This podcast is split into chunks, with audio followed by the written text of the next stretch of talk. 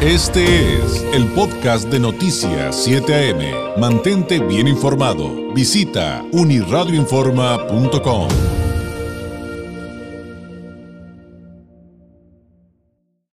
de la participación del politólogo Francisco Ruiz, doctor en Derecho Electoral, integrante del Instituto Nacional de Administración Pública, catedrático, autor de la columna Leer entre líneas, que usted también puede consultar en uniradioinforma.com. Usted encuentra a Francisco Ruiz en redes sociales como FRuizMX. Francisco, ¿qué tal? ¿Cómo estás? Muy buenos días. Muy buenos días, David. Pues aquí, este, ya extrañándolos, la verdad, una disculpa por mi ausencia eh, pero bueno, aprovechando este bonito día, eh, que bueno, se antoja muy, muy este, positivo por lo que veo.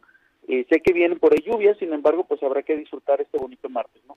Pues por lo menos, ¿no? Ya, ya, ya, porque ya nos queda el último día bonito, mañana regresan las lluvias a ver cómo se pone la ciudad, Francisco. Oye, y tu participación el día de, tu participación el día de hoy, súper interesante por varios aspectos, digo, evidentemente por el tema de fondo, pero también por el contexto, pero cero spoilers, te dejo que mejor tú nos cuentes por qué compló contra Marcelo.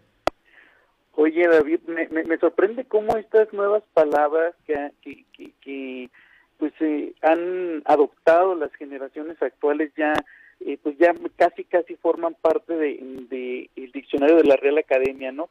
Eh, es un léxico que hemos adoptado, como, como la, bien lo dices, no el spoiler. Pero bueno, este, tomando eh, en consideración esto que comentas, eh, la verdad es que, pues, hay que ser lo más serios y objetivos posible. vemos que, pues, el aspirante presidencial Marcelo Ebrard está haciendo todo lo que está a su alcance.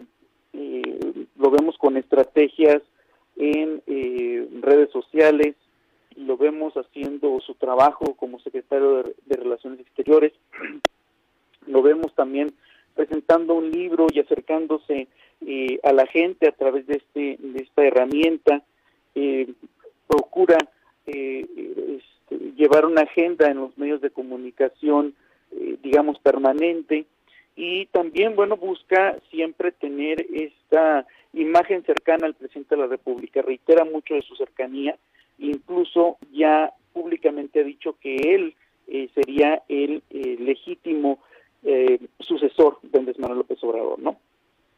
Se vale, por supuesto, es una competencia y mientras se respeten las reglas de, la, de, de una competencia tanto interna como propiamente ya la oficial, evidentemente pues el, el canciller tiene todo el derecho a, hacer su esfuerzo por convertirse en candidato del partido en el cual milita y por supuesto de ser beneficiado, de ser favorecido, eh, tiene todo el derecho a intentar ser, eh, ser presidente de la República. Pero eh, es curioso cómo el fuego, más que venir de la competencia externa, ¿sí? de los aspirantes por los diversos partidos políticos que componen la oposición, ya sea en coalición o en individual, pues eh, realmente eh, el, fuego no ha venido eh, de fuera, vaya la, expresión, sino de la propia casa. ¿no?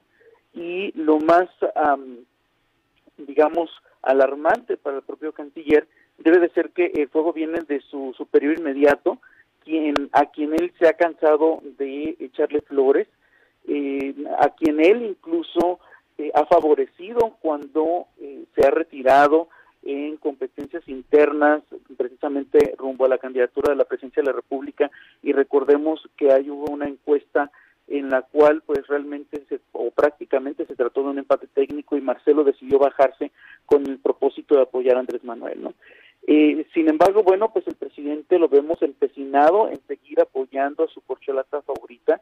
Me queda claro que el presidente no busca el mejor perfil, sino que busca quien dé continuidad eh, con los ojos cerrados, eh, con una sumisión absoluta una vez que él haya dejado Palacio Nacional y le sigue apostando a Claudia Sheinbaum. ¿no? esto va más allá de me parece que cualquier cargo político, cualquier responsabilidad pública va más allá de eh, el, sexo de la persona, sino se trata de la capacidad de la persona. Y bueno, pues eh, me parece que en este caso lo que está implementando Marcelo le ha favorecido de una u otra manera, no le ha dejado el camino libre, por supuesto. Sin embargo, ¿en qué me baso en, para decir que el canciller está teniendo pues una simpatía no solo interna sino también externa en su intención por convertirse en presidente de México, bueno, pues que eh, su máximo adversario es precisamente el presidente de la República. ¿no? Esta serie de eh, contratiempos, de fricciones que se han venido dando desde el inicio de la administración López Obradorista en temas internacionales, que no han sido provocados por la propia agenda eh, internacional o de una manera, digamos, aislada o de una manera que no fuera intencional, sino todo lo contrario, ¿no? El presidente ha buscado eh, tener una presencia prácticamente nula en el extranjero.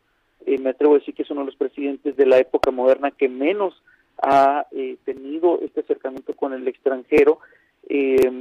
Los viajes han sido muy limitados hacia Estados Unidos y hacia Centroamérica. Incluso cuando hizo campaña en una de las aspiraciones anteriores, viajó más, se fue a Europa incluso su esposa ha viajado más con el eh, con el erario público y sin ningún eh, digamos ni siquiera eh, ni competencia legal ni mérito institucional como para ir a representarlo en tomas de protesta de otros gobiernos sin embargo bueno pues sí vemos cómo siguen dándose este golpeteo un golpeteo muy franco que ha tenido con eh, España, con Panamá, con Canadá, con Estados Unidos, incluso pues hace unos días se refirió al Departamento de Estados Unidos denostándolo y le, llama departamentito, ¿no? Eh, vemos cómo ha tenido encontronazos con legisladores estadounidenses. Eh, hoy anuncian que Estados Unidos está ya próximo a dar un ultimátum sobre el tema energético, estando en riesgo en nuestro principal instrumento eh, comercial a nivel eh, a nivel global, que es el Tratado de Libre Comercio entre México, Estados Unidos y Canadá. el presidente exige que no haya un involucramiento eh, por parte de los gobiernos foráneos en temas nacionales, pero sí se involucró en la política de Bolivia, de Cuba y de otros países hermanos de Centro y Sudamérica, aun y cuando la, la propia constitución eh, mexicana es muy clara cuando dice en el artículo 89, específicamente fracción 10, que pues eh, nosotros rechazamos el intervencionismo en todas sus medidas, ¿no? Pero bueno, la realidad es que eh, la, la responsabilidad de las relaciones exteriores de nuestro país sigue estando en manos de Marcelo Ebrard, por lo tanto, pues mientras el presidente enciende causa un nuevo incendio, mejor dicho, eh, el canciller pues se ve eh, en la obligación de ir a atender eh, ese, ese incendio. parece que ya no es canciller, sino más bien fuera un bombero, pero obviamente no solo me parece que es el propósito del presidente es distraer a Marcelo de sus recorridos internos, eh, sino que es por supuesto buscar que el canciller se equivoque con el propósito de que en el extranjero lo vean como, como un eh, riesgo en materia de política, no solo interna, sino también exterior.